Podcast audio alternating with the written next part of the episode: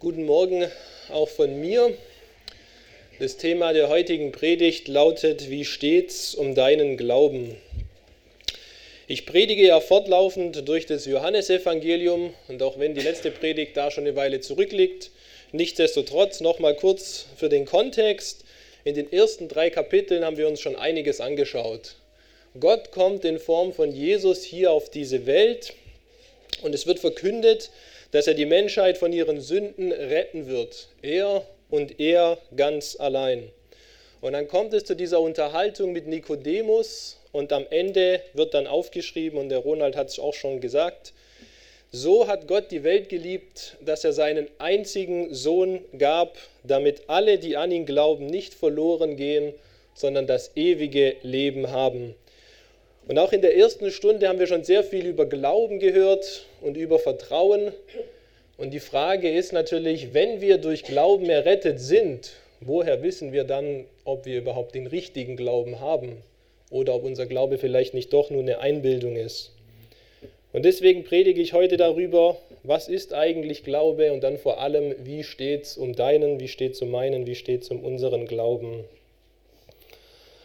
Es ist gewissermaßen die wichtigste Frage, die sich ein Mensch stellen kann, wenn es wirklich einen Gott gibt und wenn es wirklich ein Leben nach dem Tod gibt. Und wir sind ja eben deshalb hier, weil wir das glauben. Dann ist doch die Frage, habe ich dieses Kriterium erfüllt, dass ich das ewige Leben auch wirklich habe, und zwar das ewige Leben im positiven Sinn und nicht etwa das ewige Leben in der Hölle. Jemand hat mal gesagt, ich könnte mir nichts Schrecklicheres vorstellen, als dass Menschen, die meinen, echten Glauben zu haben, eines Tages sterben und merken, dass alles nur ein Schein war und ihnen die Tür zum Himmel auf ewig verschlossen bleibt. Und ich denke, das ist wirklich wahr. Nichts wäre schlimmer als das. Und deswegen fordert uns die Bibel auch wiederholt auf, unseren Glauben zu überprüfen, ob wir wirklich den richtigen Glauben haben. Zum Beispiel in 2. Korinther 13, Vers 5. Prüft euch selbst, ob ihr im Glauben seid, untersucht euch selbst. Das ist eine Aufforderung, die kommt von Gott an uns, dass wir das machen. Wir sollen nicht primär rumlaufen und den Glauben anderer Leute analysieren oder vergleichen, wie schneide ich ab im Vergleich zu dem oder jenigen, sondern wir sollen uns selbst überprüfen, ob wir tatsächlich im richtigen Glauben sind. Das ist unsere Aufgabe. Wir wollen uns heute Morgen drei Punkte da anschauen. Zunächst einmal, was verstehen Menschen unter Glauben? Dann wollen wir im Vergleich dazu anschauen, was versteht eigentlich Gott unter Glauben? Und dann drittens, wie steht es um deinen Glauben? Ja, zunächst mal, Menschen verstehen unter Glauben nicht unbedingt das Gleiche als das, was Gott darunter versteht. Glauben ist zunächst mal überhaupt nicht zwangsläufig mit Religion verbunden. Menschen sagen und glauben an alles Mögliche und sagen, dass sie es glauben. Ja, zum Beispiel in Bezug auf das Wetter. Ich habe neulich gehört, es soll jetzt mehr Wochen, mehrere Wochen lang sibirische Kälte hier sein. Ja, das kann man jetzt glauben oder nicht, hat mit Religion erstmal gar nichts zu tun. Ja, oder auch in Bezug auf Dinge, man kauft sich vielleicht irgendetwas Neues oder Gebrauchtes und dann guckt man sich an, was kann das, was sagen andere Leute dazu und dann kommt man zu einem Ergebnis, ich glaube, es verhält sich so und so. Ja, das neue Smartphone wird toll oder wird nicht so toll oder der neue Rechner oder die neuen Schuhe oder die Jacke oder was auch immer. Man glaubt es dann. Ja, man weiß es ja nicht sicher, sondern man glaubt es. Auch in Bezug auf Personen gibt es Glauben, unabhängig von Religion. Ja, bei der Arbeit wissen wir das ganz genau. Wenn es vielleicht irgendwelche Teams gibt, dann hofft man immer, dass gewisse Personen in das eigene Team kommen oder vielleicht auch nicht in das eigene Team kommen weil man glaubt zu wissen, wie sich diese Personen dann verhalten in Bezug auf ihre Arbeitsmoral, in Bezug auf den Umgang mit mir und mit anderen, in Bezug auf die Regeln und so weiter. Das weiß man nicht sicher, aber man sagt dann, ja, wenn der kommt, dann glaube ich, dass es läuft. Und nicht zuletzt auch in Bezug auf Sachverhalte. Zum Beispiel hört man immer wieder, dass viele Menschen glauben, dass Schokolade glücklich macht. Das kann man glauben oder kann man nicht glauben, das kann man erfahren oder nicht erfahren. Jedenfalls glauben das viele. Ja? Oder auch letzten Sommer bei der WM kaum zu glauben, Deutschland ist schon raus und wie die überhaupt gespielt haben. Ja? Da lesen wir auch was über Glauben und es hat nichts mit Religion zu tun. Also Glauben gibt es wirklich überall in der Welt und hat nichts primär mit Religion zu tun oder zumindest nicht notwendigerweise. Und dieser Glauben wird auch oft mit anderen Begriffen gleichgesetzt, sehr häufig mit Hoffnung. Ja, man hofft etwas. Ja, eben dieses angesprochene Beispiel mit der Schokolade, daher hofft man sich ja etwas davon. Ja, niemand würde das sagen und hoffen, dass Schokolade eigentlich traurig macht. Ja, das wäre sehr komisch. Ja, oder beim Wetter, man hofft, es bleibt so, weil man vielleicht den Winter mag und den Schnee. Oder man hofft, es wird ganz anders, weil man in Wahrheit eigentlich sich nichts mehr als den Frühling herbeiwünscht. Ja, und dann sagt man, na, ich glaube, das bleibt so oder ich glaube, das bleibt nicht so. Das beeinflusst die Wahl auch, das, was man da sieht. Ja, Glauben wird auch oft mit Wissen gleichgesetzt. Wir denken sehr häufig, wir wissen, dass wenn wir über eine Brücke laufen, dass die dann nicht einstürzen wird. Ja, ganz einfach, weil wir das schon so häufig erlebt haben, dass wir über eine Brücke gelaufen sind, dass die nicht einstürzt dabei. Und deswegen denken wir, wir wissen, dass diese Brücke nicht einstürzt. Obwohl wir alle auch wissen, dass Menschen schon über Brücken gegangen sind oder gefahren sind und sie sind eingestürzt. Vor einer Weile war dieses Beispiel in Genua ganz schrecklich. Ja, das hätte niemand gedacht. Niemand hätte geglaubt, dass eine Autobahnbrücke einfach plötzlich einkracht. Ja? Das heißt, das, was man glaubt zu wissen, stimmt nicht immer, aber deswegen ist Glaube und Wissen manchmal auch sehr eng beieinander. Und noch als dritten Punkt könnte man aufführen die Leichtgläubigkeit. Insbesondere wenn es dann um Religion geht, dann wird Glaube ganz schnell gleichgesetzt und identifiziert mit Leichtgläubigkeit. Wie kann man nur sowas glauben? Dafür gibt es doch gar keine Beweise. Wir haben doch schon lange herausgefunden, dass sich alles ganz anders verhält und dass Gott gar nicht gibt. Das war doch nur früher so, weil die Leute keine Ahnung hatten, wie man gewisse Dinge erklärt. Wie kann man nur so leichtgläubig sein, so naiv? Und die Idee ist, man hat eigentlich gar keine Ahnung, man nimmt es einfach mal an, weil es einem scheinbar aus irgendeinem Grund besonders gefällt. Ja, und du glaubst an Gott, wie kann denn das sein? Ja, beim Glauben ist es meistens so, dass es eine Mischung aus Objektivität und Subjektivität gibt. Und das ist interessant, das sehen wir dann gleich, wieso. Es ist ja nicht so, dass Menschen einfach völlig blind irgendwas glauben, obwohl alle Anzeichen auf was anderes hindeuten. Das mag manchmal der Fall sein, aber im Großen und Ganzen ist es nicht so. Sondern es gibt gewisse Anzeichen, ja, gerade für das Wetter. Man schaut den Wetterbericht an, da gibt es irgendwelche Experten, die werten Daten aus und die kommen dann zu einem Schluss und dann entscheide ich mich, liegt nahe, glaube ich auch oder glaube ich vielleicht nicht. Ja. Oder wenn man sich was Neues kauft, ja, Stefan und Elli haben sich ein Auto gekauft, weil das erste oder das andere leider kaputt gegangen ist. Ja, dann recherchiert man natürlich auch und dann kommt man zu einem Ergebnis, ich glaube, dies oder jenes Auto wäre gut. Nicht einfach so, sondern weil das getestet wurde, wie auch immer das aussieht. Ja, also man glaubt es nicht einfach blind. Bei Personen auch, wenn ich jemanden in mein Team holen möchte oder versuchen möchte, dass jemand nicht in meinem Team mitarbeitet, bei der Arbeit zum Beispiel, dann habe ich ja auch schon Erfahrungen gesammelt. Wenn da jetzt jemand ganz neu dabei ist, ist es schwierig zu wissen, will ich den oder will ich den nicht haben. Ja, eine Person hat einen Ruf, einen Charakter und deswegen weiß ich oder denke ich, wenn diese Person kommt, dann wird es gut oder nicht so gut. Ja, es ist eine Mischung aus Objektivität und Subjektivität. Es gibt Anzeichen und dann treffe ich eine Entscheidung, was ich da glauben möchte. Ja, und auch bei Sachverhalten, wenn man wieder die WM zum Beispiel hernimmt, man denkt vielleicht, man hat die WM davor gewonnen und die anderen Spiele waren vielleicht auch gar nicht so schlecht. Und dann denkt man sich, ja, es kann eigentlich echt gar nicht sein, dass die Deutschen schon raus sind. Jemand anders sagt vielleicht, ja, das habe ich schon Wochen und Monate davor gleich gesehen. Ja, hinterher sind sowieso immer alle schlauer.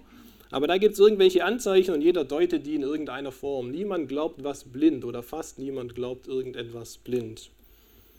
Und das ist einiges, was Menschen unter Glauben verstehen und damit assoziieren.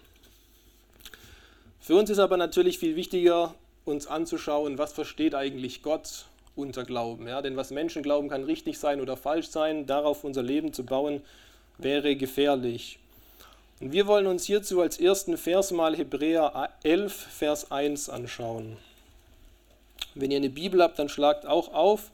Das ist ein relativ bekannter Vers, aber da werden wir gleich die erste Parallele finden zu dem, was wir schon gehört haben. Hebräer 11, ab Vers 1.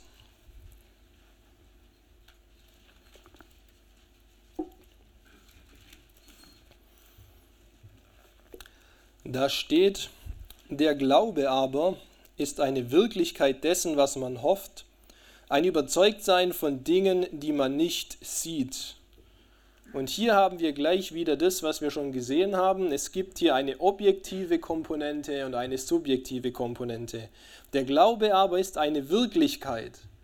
Ja, um es vielleicht ein bisschen banal zu sagen, aber es gibt Dinge, die sind wirklich, wirklich. Die sind nicht nur eingebildet wirklich, sondern die gibt es tatsächlich. Und da steht hier, der Glaube ist eine Wirklichkeit, auch wenn man das vielleicht nicht sieht. Und dann kommt die zweite Komponente dazu, eine Wirklichkeit dessen, was man hofft, ein Überzeugtsein von Dingen, die man nicht sieht. Das heißt, wir sind überzeugt davon, dass es das, was da unter Glauben verstanden wird, tatsächlich gibt, auch wenn man es vielleicht nicht sieht. Aber auf jeden Fall ist der Glaube eine Wirklichkeit, ist nicht nur Einbildung. Das sagt uns hier die Bibel ganz klar.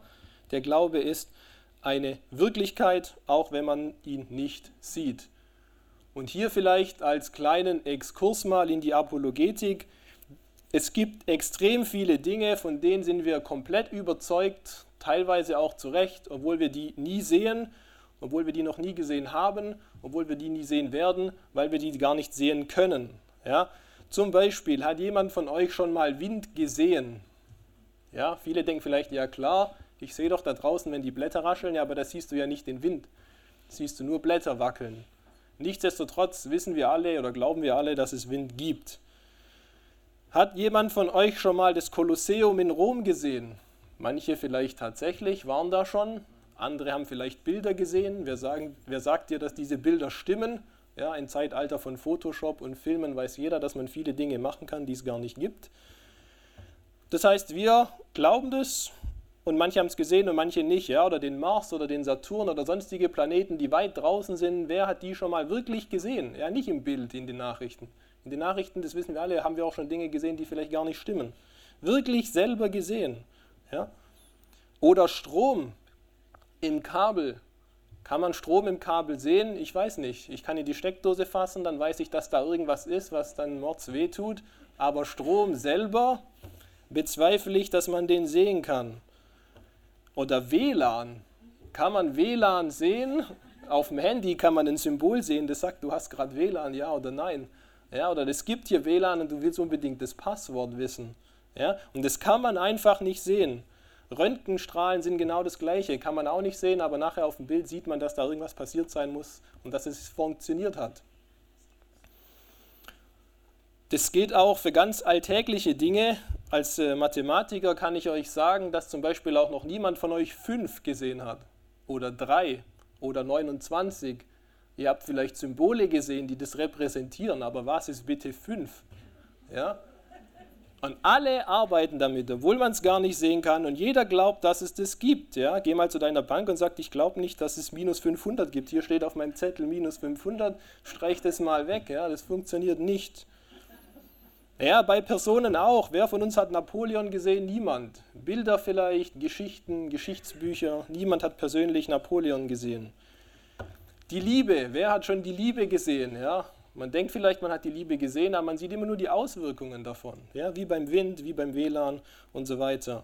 Und das letzte vielleicht auch zum Schmunzeln. Wer hat überhaupt schon mal deinen Verstand gesehen? Oder meinen Verstand? Ja, Niemand. Trotzdem hoffentlich glauben wir alle, dass der Nachbar und man selber einen Verstand hat. Ja? Das heißt, es gibt jede Menge Dinge im Alltag, die wir gar nicht sehen können und trotzdem glauben wir daran und niemand würde uns auch nur annähernd verdächtigen, dass wir da irgendwie naiv wären oder leichtgläubig oder doof. Warum? Weil wir die Auswirkungen davon sehen. Es ist unbestreitbar, dass es ein Kolosseum gibt. Wenn du es nicht glaubst, kannst du hinfahren. Das ist toll.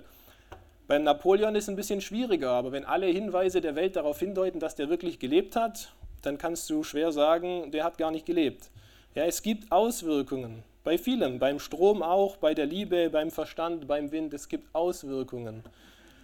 Und deswegen können wir mit diesem Vers in Hebräer 11, Vers 1 auch sagen, es gibt Auswirkungen von unserem Glauben und dann kann man sagen, ah, schau mal, es ist gar nicht so naiv, an irgendetwas zu glauben, was man gar nicht sieht, weil man ja Ergebnisse, Resultate davon sieht in unserem Leben. Und das ist in meinen Augen das beste Argument für den christlichen Glauben. Gegen jedes Argument, was du aufbieten kannst, kann ich dir versprechen, findet jemand ein Gegenargument. Und dann findest du wieder ein Gegenargument zum Gegenargument. Und so geht es immer weiter. Wenn ihr irgendwelche Diskussionen da gelesen habt, gibt es Gott oder gibt es Gott nicht, da werdet ihr ganz schnell feststellen, jede Seite hat zig Argumente und es geht immer weiter und immer weiter und man kommt nie zu einem Ergebnis weil jeder immer noch mal was zu sagen hat. Aber wenn dein Leben wirklich stimmt, dann kann dagegen niemand etwas sagen. Dann ist es sozusagen direkt vor den Augen. Neudeutsch würde man sagen, in your face. Ja, hier bin ich doch. Man sieht doch, dass der Glaube mit mir was macht. Ich bin nicht so wie vieles, viele andere. Ich bin nicht so, dass ich viele Dinge tue, die man nicht tun soll. An meinem Leben kannst du wirklich schauen, dass der Glaube funktioniert. Wenn wir das schaffen, wenn wir dieses Niveau erreichen, dass andere Menschen das sehen, dann haben wir ein sehr gutes Argument für den Glauben, dann ist er sozusagen sichtbar geworden. Ja, gehen wir zu einem anderen Vers, Jakobus 2, Vers 14. Ich lese sogar noch ein bisschen weiter, wo auch genau das zum Ausdruck gebracht wird, dass der Glaube sichtbar sein muss. Jakobus 2, ab Vers 14.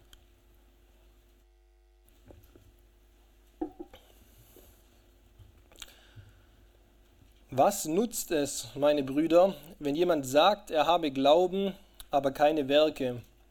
Kann etwa der Glaube ihn retten? Wenn aber ein Bruder oder eine Schwester dürftig gekleidet ist und der täglichen Nahrung entbehrt, aber jemand unter euch spricht zu ihnen, geht hin in Frieden, wärmt euch und sättigt euch, ihr gebt ihnen aber nichts, das für den Leib, ihr gebt ihnen aber nichts, das für den Leib notwendige. Was nützt es? So ist auch der Glaube, wenn er keine Werke hat, in sich selbst tot. Hier haben wir gerade die Bestätigung. Dieses Unsichtbare, unser Glaube, der muss sich zeigen, der muss sich manifestieren, der muss beobachtbar werden. Ja? Ein Werk ist häufig beobachtbar, zumindest dann, wenn man weiß, wo man schauen muss. Das heißt, diese innere Überzeugung, die muss wirklich sichtbar werden. Das ist ganz wichtig, dass wir das immer wieder uns gegenüber und anderen gegenüber auch betonen. Und jetzt kommen wir zu Johannes 3. Da bin ich ja eigentlich gestartet bei der Vorbereitung. Johannes 3. Wir haben schon diesen sehr bekannten Vers 16 gehört und wir wollen uns einen Vers am Ende von diesem Kapitel anschauen. Johannes 3, Vers 36. Da wird nämlich direkt im Kontext aufgezeigt, woran man sehen kann, ob dieser Glaube echt ist oder nicht. Johannes 3, Vers 36. Wer an den Sohn glaubt, hat ewiges Leben. Wer aber dem Sohn nicht gehorcht, wird das Leben nicht sehen, sondern der Zorn Gottes bleibt auf ihm. Hier sehen wir wunderbar, dass das Gegenteil von Glaube nicht nur Unglaube ist, sondern Ungehorsam. Ja, wer an den Sohn glaubt, das ist die eine Kategorie. Die andere Kategorie, zumindest wie es hier steht, ist nicht, wer an den Sohn nicht glaubt, sondern wer, an den Sohn, wer dem Sohn nicht gehorcht. Das heißt, Glaube und Gehorsam gehören Hand in Hand. Oder andersrum gesagt, wenn man ungehorsam ist, kann man nicht Glauben haben. Denn das sind hier die Gegenpole, die hier aufgezeigt werden. Es differenziert sich auseinander, nicht nur am Glauben, sondern auch am Gehorsam. Das heißt, Glaube und Gehorsam, das gehört ganz eng zusammen und das kann man nicht trennen. Und woran weiß ich, ob ich gehorsam bin? Naja, an dem, was ich tue. Ich kann viel reden, wenn der Tag lang ist, aber am Ende kommt es darauf an, wie lebe ich und daran sieht man meinen Gehorsam. Ja? Selbst wenn ich vielleicht die falschen Motive für den Gehorsam habe, nichtsdestotrotz sieht man daran, wie ich lebe, ob ich gehorsam bin oder nicht.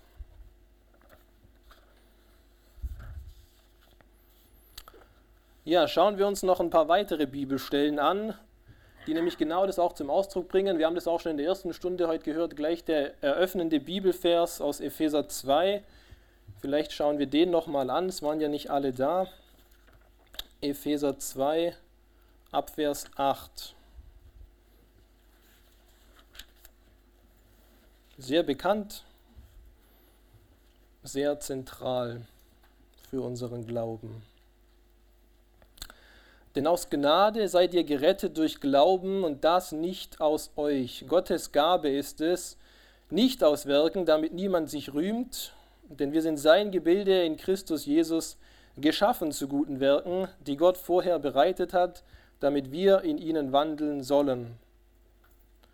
Ja, wir sind gerettet nicht aus Werken, nichtsdestotrotz, wozu sind wir gerettet? Wir sind gerade dazu gerettet, dass wir gute Werke tun. Das ist sozusagen der Grund, wieso wir gerettet werden. Beziehungsweise korrekter gesagt, das ist der Grund, wozu wir gerettet werden. Ja, zu guten Werken. Ganz wichtig. Oder Titus 2 ab Vers 13.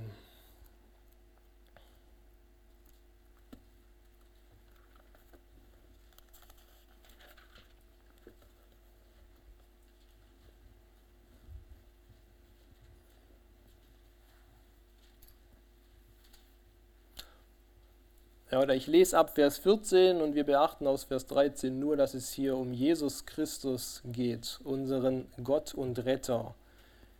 Der hat sich selbst für uns gegeben, damit er uns loskaufte von aller Gesetzlosigkeit und sich selbst ein Eigentumsvolk reinigte, das eifrig sei in guten Werken. Dies rede und ermahne und überführe mit allem Nachdruck, niemand soll dich verachten. Wir sind zu Gottes Kindern geworden. Wozu? Damit wir eifrig seien in guten Werken. Da haben wir das wieder mit den Werken. Und schauen wir uns noch als letzte Bibelstelle für den Moment 2. Korinther Kapitel 5 an.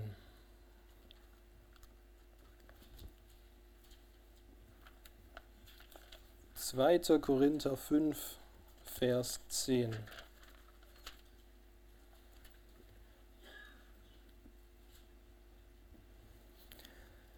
Denn wir müssen alle vor dem Richterstuhl Christi offenbar werden, damit jeder empfängt, was er durch den Leib vollbracht. Dementsprechend, was er getan hat, es sei Gutes oder Böses. Ja, da haben wir das wieder mit dem, was man getan hat, mit dem, was man getan hat. Das ist ganz wichtig. Wir machen in der Bibelstunde ja das Matthäusevangelium durch. Da gibt es viele Gleichnisse. Wie häufig geht es in diesen Gleichnissen um Frucht? Um das, was man tatsächlich tut, was man bewirkt mit seinem Leben. Ja, wir haben den vierfachen Ackerboden uns angeschaut und das Kriterium war Frucht. In den Gleichnissen danach, wenn es um Saat und Ernte geht, ging es natürlich wiederum um Frucht. Gleichnis von den anvertrauten Talenten auch. Es geht darum, was man tut im Leben. Man kann viel sagen und viel behaupten, was man alles glaubt, aber unterm Strich zählen am Ende zählen die Werke, die aus unserem Glauben hervorkommen. Ist das Bekenntnis, das wir haben zu unserem Glauben, ist es wahrhaftig oder nur ein Lippenerkenntnis? Man kann viel beteuern und wir alle wissen das. Aber unterm Strich, ich kann es immer nur wiederholen, zeigt sich die Qualität unseres Glaubens an dem, was wir tun. Vielleicht die einfachste Formel, die man aufstellen kann, ist, du glaubst, was du tust. Du glaubst, was du tust. Wenn du zum Beispiel keinen Zehnten gibst, und ich will jetzt nicht beantworten, ob das richtig ist oder erforderlich, den Zehnten zu geben, aber wenn du keinen Zehnten gibst, dann bist du im Grunde davon überzeugt, dass du den Zehnten nicht geben musst. Punkt. Und da kannst du hundertmal sagen, eigentlich finde ich es schon wichtig, wenn du es nicht machst, dann glaubst du es nicht. Das ist bei vielen Dingen so. Bei vielen Dingen, und ich kann mich da auch bei vielem nur an der eigenen Nase packen, ganz oft merke ich, ich sage das zwar oder ich singe das in einem Lied, aber wenn ich auf mein Leben schaue, dann sehe ich, das ist mindestens suboptimal. Ja? Manchmal nur in Ansätzen vorhanden, manchmal vielleicht mehr vorhanden, aber sehr häufig ist mir bewusst, ich könnte eigentlich mehr tun. Und warum tue ich es dann nicht? Ja? Weil ich aus irgendeinem Grunde nicht wirklich diese innere Überzeugung habe, dass genau das das Richtige ist. Ich habe ein Maß an Überzeugung, aber eben kein sehr hohes Maß. Manchmal. Deswegen diese Frage, wie steht es um unseren Glauben, basierend auf dem, was wir tun. Und damit bin ich beim dritten Punkt. Wie steht es um deinen Glauben? Anders formuliert, welche Sprache sprechen deine Werke? Und da muss ich vielleicht ein paar Einwände vorwegnehmen. Das ist, wenn man über Werke predigt, immer so, aber nichtsdestotrotz, ich spreche das kurz an. Das heißt natürlich nicht, dass Gott dich nur dann liebt, wenn du gehorsam bist und wenn du die richtigen Werke in der richtigen Zahl tust. Das heißt es nicht dass man Werke tun soll. Das heißt auch nicht, dass der Gehorsam oder die Werke aller Menschen gleichmäßig offenbar sind, dass man genau sieht, die Person ist sehr gehorsam und die macht viel und der macht eher wenig. Ja? Das mag sein, dass man das sieht, aber vieles wird man gar nicht sehen. Ja? Zum Beispiel allein schon deshalb, weil man die Person, über die man nachdenkt, vielleicht 90 Prozent der Zeit gar nicht sieht. Ja?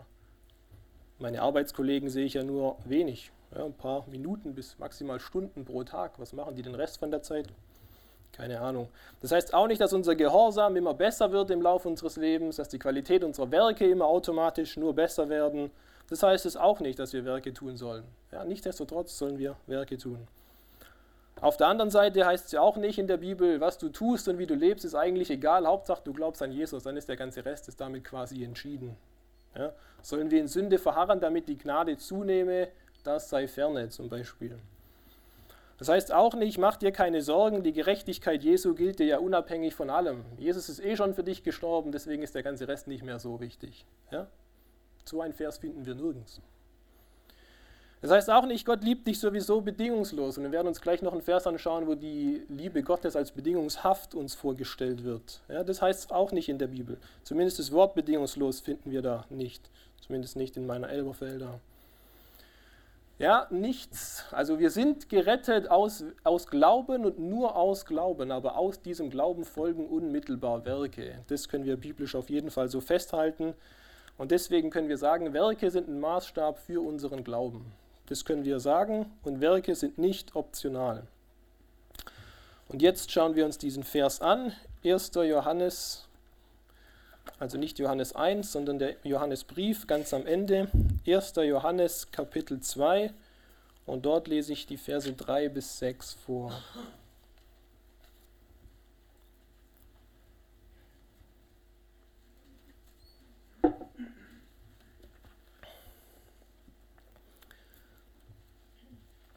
1. Johannes 2 Abvers 3.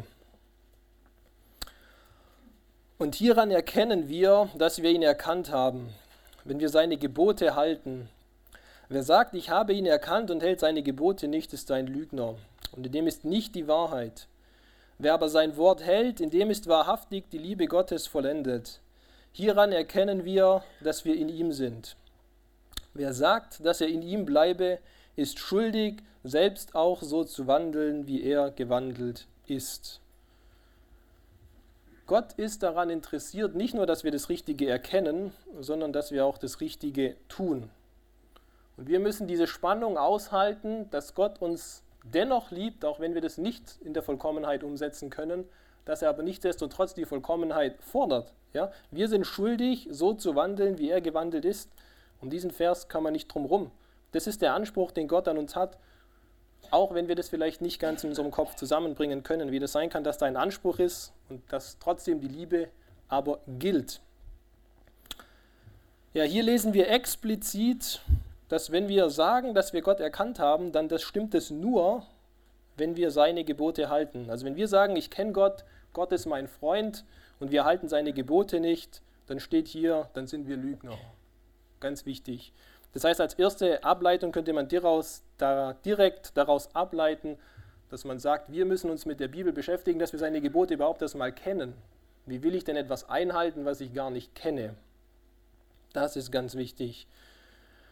Zumindest die Liebe Gottes vollendet zu haben, ist hier an eine Bedingung geknüpft. Das lesen wir in Vers 5. Wer aber sein Wort hält, ja, in dem ist wahrhaftig die Liebe Gottes vollendet. Und nochmal eine Bedingung, wer sagt, dass er in ihm, also in Jesus bleibe, ist schuldig, selbst auch so zu wandeln, wie er gewandelt ist. Und ich habe mir hier dazu aufgeschrieben, wenn dein Leben im Großen und Ganzen nicht die richtigen Werke aufweist, dann ist dein Glaube im Großen und Ganzen nicht wahrhaftig und damit falsch. Und das müssen wir wirklich so bekennen, wir tun Menschen und wir tun Gott keinen Gefallen, wenn wir sagen, die Werke fallen gewissermaßen hinterunter, ist nicht so schlimm oder ist nicht so wichtig. Wenn es nicht so läuft, kein Problem. Das ist nicht gut, wenn wir das tun. Ja? Das heißt nicht, dass die Liebe Gottes geschmälert wird. Das heißt auch nicht, dass seine Vergebung am Kreuz in irgendeiner Form unvollkommen ist. Aber dennoch müssen wir gleichzeitig auch betonen, die Werke zu bringen, das ist erforderlich und relevant und wichtig. Beobachtbare Werke, die Frucht unseres Lebens, das ist der Maßstab für unseren Glauben. Nicht das, was man sagt, nicht das, wie man abschneidet in seinem eigenen oberflächlichen Vergleich mit anderen, kann uns Sicherheit geben, sondern das, was wir tun, das kann uns tatsächlich Sicherheit geben. Ja, wie steht's um unseren Glauben? Es ist ja noch Januar, machen wir doch mal eine geistliche Inventur. Ja, ich habe es gerade schon gesagt, die Gebote Gottes zu kennen ist wichtig. Da können wir uns schon überprüfen, ob unsere Motivation in die richtige Richtung geht. Sind wir daran interessiert, die Gebote Gottes wirklich zu kennen? Oder denken wir eher, naja, wenn ich es nicht ganz so genau weiß, dann muss ich mich auch nicht ganz so genau dran halten. Ja?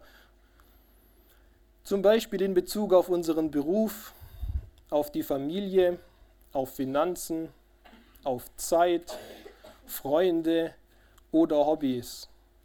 Sind wir wirklich daran interessiert, herauszufinden, was Gott da in unser Leben hineinsprechen möchte? Als, göttliches Befehl, als göttlichen Befehl von oben. Oder tendieren wir gerne und schnell zu Ausreden? Es geht doch eh nicht perfekt, andere machen es auch nicht besser. Im Vergleich zu dem und dem schneide ich doch noch ganz gut ab. Ist es mir ein Herzensanliegen, Gottes Wort zu halten? Ja, wir haben hier von Geboten geredet, gelesen und von, von den Worten, die Gott spricht. Oder tendiere ich auch hier gern dazu, dass ich mich darauf ausruhe, dass Gott mich ja sowieso eh liebt und mir sowieso alles vergeben muss? und es damit dann irgendwie gar nicht so wichtig ist. Oder als dritte Frage, fühle ich mich verpflichtet, mich so zu verhalten wie Jesus? Ja, dieser Vers 6 hier, spricht er mich an? Möchte ich dem gerecht werden? Oder versuche ich schnell Ausreden zu finden, vielleicht auch in Form von einem anderen Vers, der diese Aussage hier schmälern oder mindern soll? Beten wir zu Gott, dass er uns verändert, auch wenn es uns vielleicht viel kostet. In manchen Bereichen sind wir ja schnell dabei, uns zu ändern, weil wir sehen, wenn wir uns ändern, dann haben auch wir was davon. Aber es gibt ja auch immer Bereiche, wo wenn wir uns ändern, haben wir gar nichts davon. Ja? Dann ist nur mehr Arbeit einfach und anstrengender. Ja, oder lassen wir das Radikale gern weg und versuchen uns auf ein Mittelmaß des Christentums zu reduzieren und zu sagen, ja, im Großen und Ganzen glaube ich, ja, wird es schon passen. Ja, Gott macht es dann am Ende schon richtig. Ja? Das heißt nicht, dass es falsch ist, aber die Motivation kann halt missbraucht werden. Ja? Genauso wie man die Gnade Gottes missbraucht, um in Sünde zu verharren. Ja, machen wir mal einen Realitätscheck. Ich habe mir hier ein paar Dinge ganz konkret aufgeschrieben, damit das Ganze nicht nur theoretisch bleibt, auch wenn es ja schon ein bisschen praktisch wurde. Die Bibel sagt, woran dein Herz hängt, da ist dein Schatz.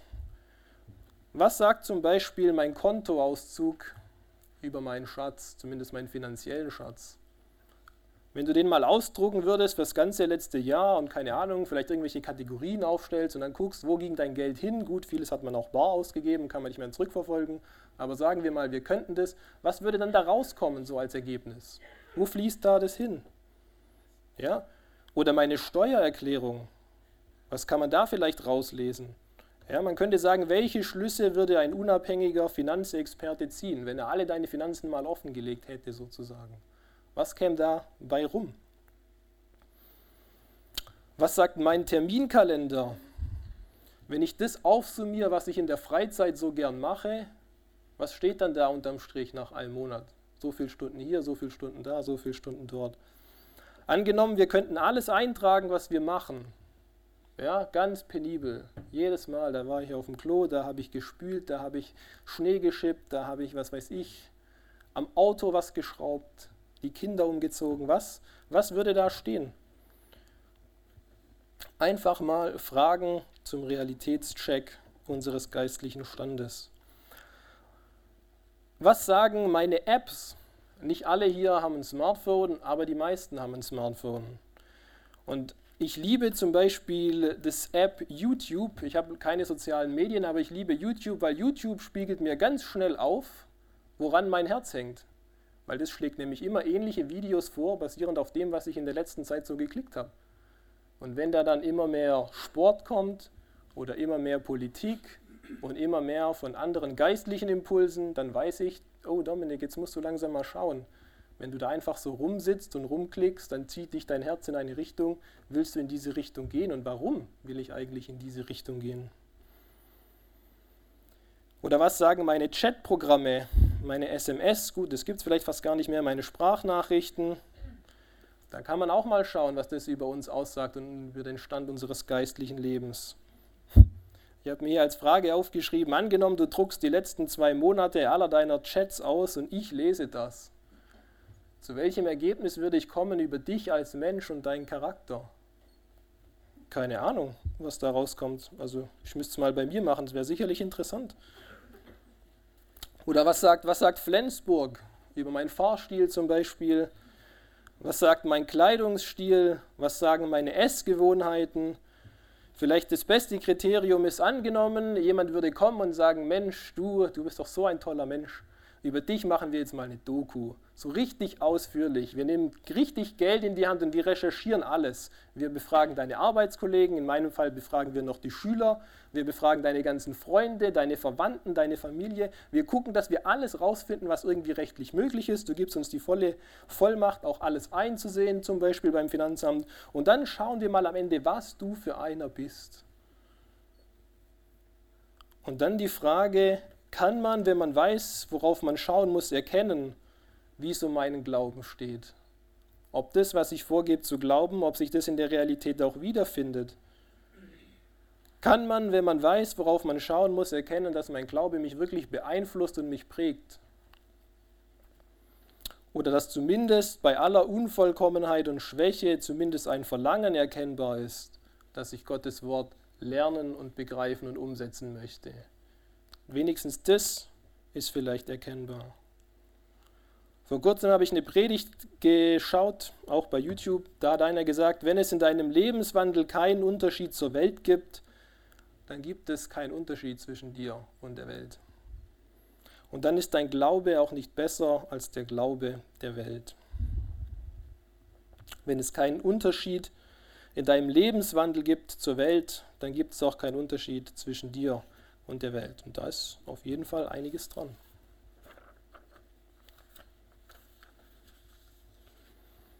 Ja, als letzte Frage, wie verhalte ich mich angesichts all meiner Fehler und Schwächen, da ich mir doch der Gnade und Liebe Gottes sicher sein kann? Das ist vielleicht die entscheidendste Frage, wie verhalte ich mich? Ja, natürlich wollen wir das Richtige tun und natürlich wissen wir, dass wir versagen und dass wir nicht perfekt sind. Und natürlich wissen wir, dass uns die Liebe Gottes gilt und wir wissen auch, dass die Liste an Geboten auch im Neuen Testament an Christen lang ist. Wie verhalten wir uns angesichts all dessen? Motiviert es uns mehr zu tun angesichts dessen, was Jesus für uns getan hat? Oder motiviert es uns eher leichtfertig über viele Dinge hinwegzugehen und zu sagen, ja, wird schon passen? Wird schon passen. Ja, Gott sagt, sammelt euch Schätze im Himmel. Wenn wir das Richtige tun, sammeln wir uns Schätze. Das ist ein Versprechen. Wir haben einen Schatz am Ende im Himmel und da sammelt jeder zunächst mal individuell für sich ganz allein. Da sammeln nicht deine Eltern, Geschwister, Gemeindemitglieder, Freunde für dich mit, sondern du sammelst erstmal ganz allein. Das heißt nicht, dass man im Himmel nicht teilen wird. Das ist ja logisch, dass man teilen wird. Aber nichtsdestotrotz kriegt erstmal jeder seinen eigenen Schatz. Im Jesaja Kapitel 3 können wir auch nachlesen: Sagt vom Gerechten, dass es ihm wohlergehen wird, denn die Frucht seiner Handlungen wird er genießen. Ja, die Frucht seiner Handlungen, die Frucht seiner Werke wird er genießen. Und wir alle wissen, nicht jeder Mensch auf dieser Welt genießt wirklich die Frucht seiner Handlungen. Ja, wer Nachrichten schaut, sieht sofort, dass das nicht der Fall ist. Das heißt, die einzige Möglichkeit, wie das definitiv umgesetzt werden kann, ist, wenn es nach dem Tod dann die Abrechnung kommt. Dass es uns dann wohlergehen wird, weil wir dann die Frucht unserer Handlungen genießen. Und ich würde vorschlagen, wir nehmen uns mal ganz bewusst eine Auszeit diese Woche, vielleicht heute Mittag, vielleicht im Laufe der Woche, keine Ahnung. Setzen wir uns mal hin auf die Couch oder wenn zu Hause viel los ist, machen wir vielleicht einen Spaziergang. Gehen wir vielleicht von der Arbeit nicht gleich zum Auto und fahren nach Hause, sondern fahren wir irgendwo hin, halten wir kurz an, wenn es möglich ist, und machen einen Spaziergang und überlegen uns mal, wie steht es um unseren eigenen Glauben. Wenn da wirklich jemand von außen drauf schaut, und da schaut ja immer jemand von außen drauf, was sieht der dann? Wenn der weiß, worauf der schauen muss beim Glauben. Ja, richtig zu leben, das reimt sich sogar, ist zum eigenen Segen. Ja, wir machen das auch für uns, dass wir gesegnet werden. Ja? Es ist äh, keine falsche Motivation, etwas zu tun, weil es mir gut tut. Das ist natürlich auch zum Segen anderer, wenn wir nachschauen, was möchte eigentlich Gott, wie wir leben. Ja, Gott möchte das Richtige von uns. Und wenn wir dann nachforschen und das Richtige herausfinden und das Richtige umsetzen, dann ist es auch zum Wohle anderer. Und es ist natürlich auch zur Ehre Gottes, wenn Gott sich wirklich Menschen beruft und errettet, die eifrig sind zu guten Werken. Und angenommen, die würden das dann alle gar nicht tun. Was würde das denn aussagen über die Fähigkeit Gottes, wirklich Menschen aus der Sünde zu retten? Wenn die unterm Strich am Ende ziemlich ähnlich sind wie davor. Wir möchten doch alle am Ende unseres Lebens hören, was Jesus auch in Lukas 19 sagt, wohl du guter und treuer Knecht, über weniges warst du treu, über vieles werde ich dich setzen, geh ein in die Freude deines Herrn. Ich bete noch zum Abschluss.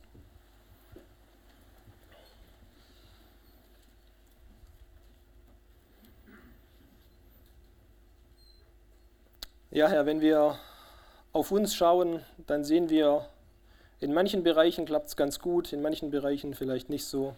In manchen läuft es vielleicht auch ganz schlecht. Und über manche Bereiche haben wir gar keine Ahnung, weil wir bei all dem, was los ist, gar nicht wirklich darauf schauen können oder wissen überhaupt, worauf wir schauen können. Ja, und wir wollen dich bitten, dass du in uns einen Willen erzeugst, der sich ausstreckt nach deinem Wort, um herauszufinden, wie du möchtest, dass wir leben dass wir nachforschen in der Bibel, Herr, und dass wir sehen, wie uns dein Geist erleuchtet und dass wir herausfinden, was ist das Richtige zu tun in dieser und jener Situation, Herr, oder im Umgang mit dieser und jener Person oder Angelegenheit. Herr, wir bitten dich aber auch, dass wir nicht nur auf uns schauen und sehen, was läuft nicht oder was läuft gut und dass vielleicht am Ende sogar ein Stolz umkippt, Herr, sondern dass wir auf dich schauen, unseren Retter, dass wir wissen, dass die Kraft dazu nicht aus uns kommt, dass der Wille dazu nicht aus uns kommt, sondern dass es von dir kommt. Und wir danken dir, dass du möglich gemacht hast, dass wir das Gute in Richtige wollen und das Gute in Richtige tun, Herr. Und wir bitten dich, dass du uns gebrauchst, um ein Segen zu sein, Herr, für unsere eigene Zukunft, aber auch für das Leben von anderen, Herr, und auch dir zur Ehre, damit Menschen wirklich schauen und sehen, diesen Glauben, den diese Menschen behaupten zu haben, das sehe ich wirklich, das ist nicht nur leeres Geschwätz oder schöne Sonntagspredigten, Herr, sondern das sehen wir, dass Menschen es ernst meinen und dass da etwas dahinter ist, da ist Substanz. Darum bitten wir dich. Amen.